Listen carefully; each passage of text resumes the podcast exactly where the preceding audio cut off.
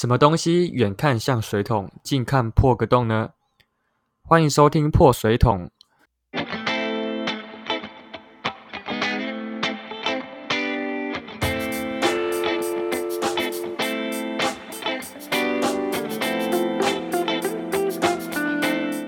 我是 Kelvin，相信大家都有逛过百货商场的经验啊。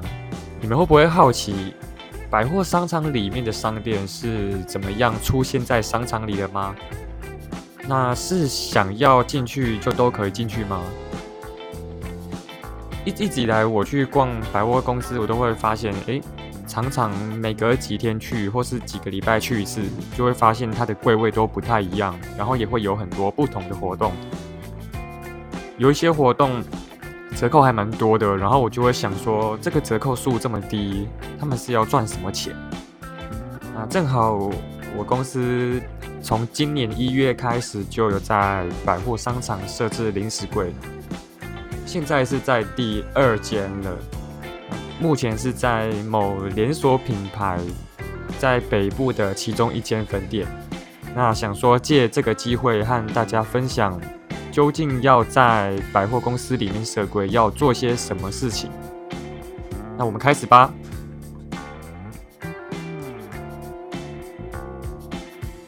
我之前我的经验是这样啊，就是我们突然会收到一些 mail 或是电话，然后会是百货公司营业部的人员来邀请我们去他们的百货里面设柜。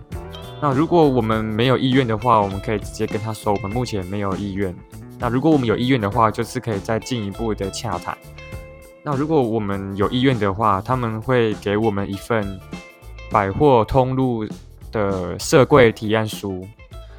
这个提案书呢，就是会有很多设柜的重要资讯。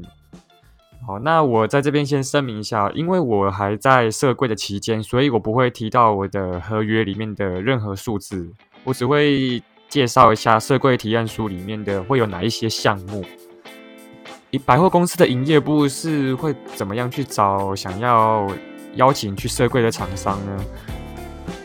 通常他们都会随时在收集资讯，寻找受欢迎的国内外品牌啊，或是符合潮流的产品业者。像现在是肺炎流行期间嘛，清洁消毒产品的业者就会很常接到邀请设柜的电话。那正好我的公司就是在做这一块，所以我们最近就确实很常接到邀请设柜的电话或是邮件。那设柜提案书里面会有一些基本的资讯。其实设柜提案书里面有很多个项目，那比较常见的就是像。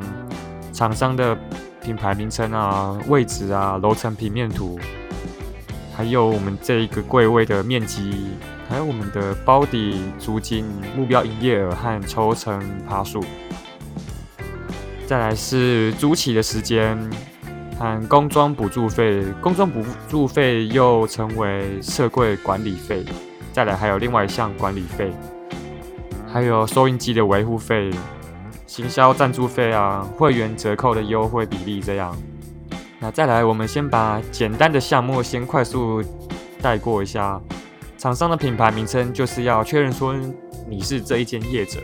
再来，柜位的位置，通常他们都会附上楼层平面图啊，然后标示出哪一个位置是你的柜位，也会在洽谈阶段的时候就带着业者去看一下是哪一块。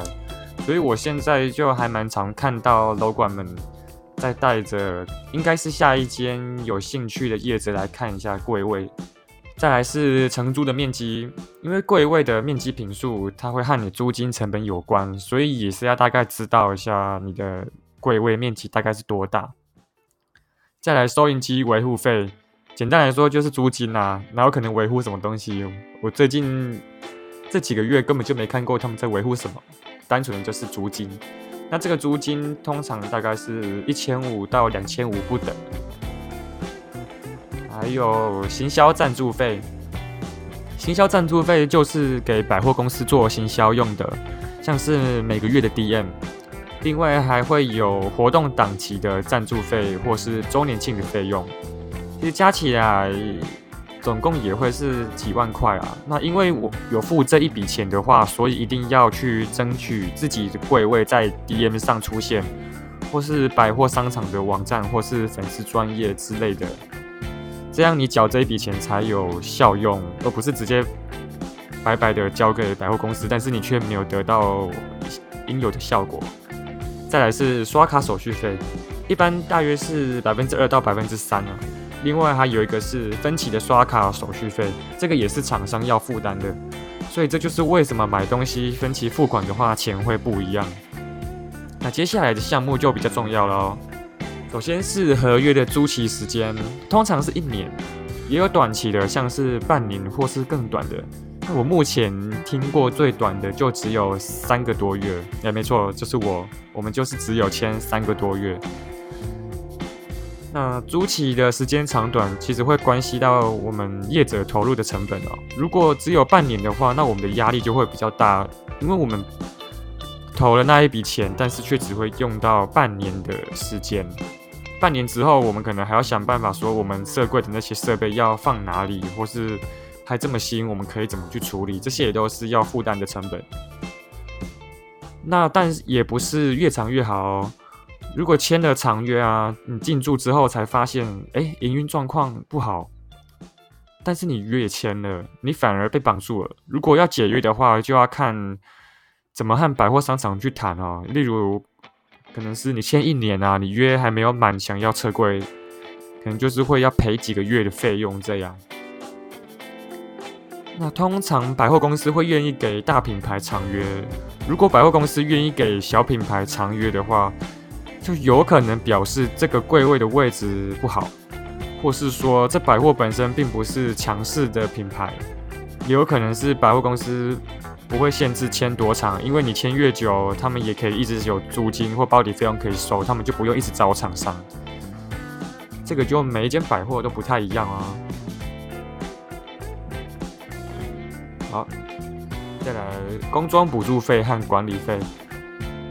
刚刚有提到说，工装补助费有的会称为设柜管理费，意思就是补贴一些公共的设施啊，像是冷气、空调、消防设备、电力系统等，还有你们去逛商场看到那漂亮的走道啊、天花板啊、地板啊，这些都是厂商们要帮忙分摊成本，所以像重新装潢的楼层的费用就有可能会比较高。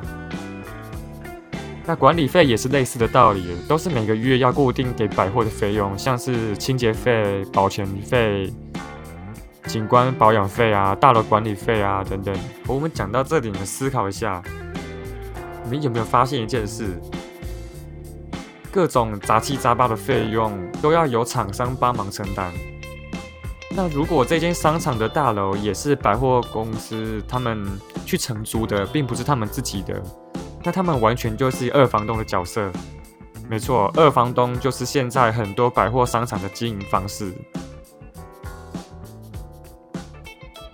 好，接下来我们进入重点中的重点，就是包底跟抽成哦。包底抽成这四个字在百货业当中会很常听到，包底就是最起码要交给百货公司的费用。如果营业额抽成超过包底的金额，就会改用抽成来计算。例如，我每个月的包底金额是五万，那这个月百货的抽成可以抽到六万，那我就是要交给商场六万。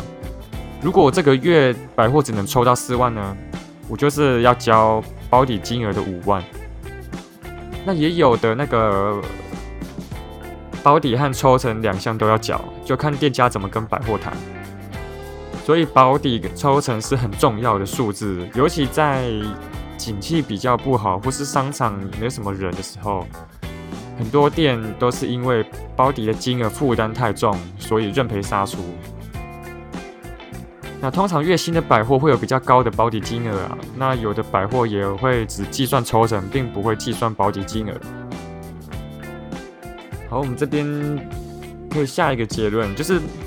百货通路的竞争非常的大，我觉得这个是大家都知道了。但是它有多大？我觉得就是比你想象的都还要大。因为我本身是经营网络商店，但是网络商店经营到后面还是会需要实体通路做曝光。那百货仍然是品牌曝光的一个重要的指标，而且能够收到邀请，表示百货对于商家的产品和品牌有一定的认可。如果打入比较知名的百货，就有更高的机会被其他的百货业者看到，因为招商人员平常就会到其他的百货收集情报。像有时候我在站柜的时候，就是就是会有些人，就是他们来柜上之后，他们问一问，然后最后就是拿了名片走。有时候有的会买，有的不会买。那通常这一种有可能就是其他百货业营业部的招商人员啊。或是其他百货的楼管之类，因为他们平常都会到附近或是竞争对手的的店家去逛一逛，去看看这边现在有什么新的柜位，有没有看起来不错的，顺便评估一下有没有什么他们可以同步引进的品牌或商品。但是百货的建筑成本是很高的，除了装潢啊，还有要被百货公司抽成之外，还有很多其他支出啊，像是。人事啊，或是一些油钱，或是说你要去站柜的话，你还要交一些停车费，或是说还有你如果你在的地区小物价比较高的话，你吃饭的费用也会是一笔很大的支出哦。所以，因为进驻百货成本是非常高，所以一阵子去绕一下百货公司，你就会发现，哎，之前看到的柜位都换家了，或是说这个柜位现在就是没有人，然后挂着布条说哪一家之后会在这边和给大家服务。好，那最后要提一下，说社柜提案书它只是社柜的其中一部分而已，其实还有很多细节要注意，但是再讲下去会有点太多，因为。来到现在，其实也有看到很多事情，也有经历过很多事情，就会发现，诶，有一些事其实跟我们自己想象的不太一样。实际上是要会有一些咩咩嘎嘎要去注意，或是说还牵扯到说你和百货人员他们怎么相处的一部分，就是也会影响你在设柜期间会不会受到一些影响。那如果各位有兴趣想要知道更多，或是有任何问题的话，欢迎留言给我们，或是私讯我们的 IG，我们都很乐意的回复哦。好，那我们今天就到这里啦，大家拜拜。